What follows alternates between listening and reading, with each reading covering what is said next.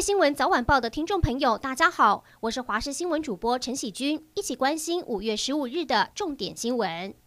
新冠疫情重大讯息，本土病例连环爆，新增案例将冲破百例。行政院在今天上午十点四十五分召开临时记者会，由卫福部长陈时中宣布，双北防疫警戒即日起到五月二十八日升为第三级，民众外出全程佩戴口罩，避免不必要移动或集会，聚会以室内五人、室外十人为限，有健康状况一定要跟专线联络。另外，关闭全国娱乐场所、宗教祭祀场所，全面禁止绕境进香团要做好全民防疫。赶快来看看自己有没有搭上同一班火车。台铁透露，一名乘客从板桥车站搭乘一一七四自强号火车到台南，座位是第二车三十四号，现在确诊为新冠肺炎患者。车站在昨天晚间已经立即消毒，而台铁持续落实搭车戴口罩，并严格执行禁止饮食。公布确诊者搭乘的班次及座位资讯，是希望同车厢乘客注意自身身体状况，如果有新冠肺炎相关症状，应该立即透过专案通报，并到专责医院就医，不要自行到一般诊所求诊。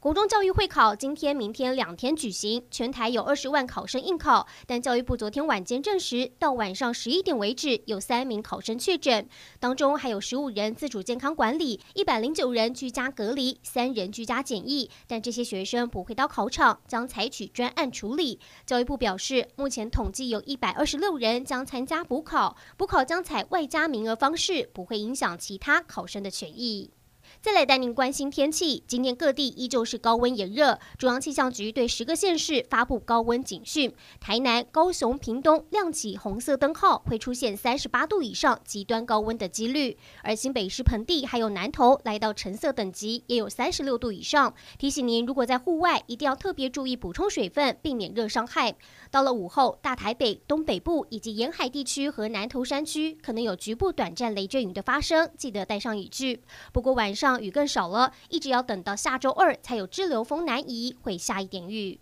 国际焦点：以巴冲突持续升温，周边也不平静，恐怕战事扩大。以色列军方指出，三枚火箭今天自叙利亚朝以色列方向发射，其中一枚落在叙利亚境内。法新社报道，在叙利亚朝以色列发射火箭前，以军朝邻国黎巴嫩开火，打死一名真主党成员，而真主党是以色列宿敌，目前占据叙利亚南部。不过，目前没有立即获得证实，两起事件具有关联性。以上就是这一节新闻内容，非常感谢您的收听，我们下次再会。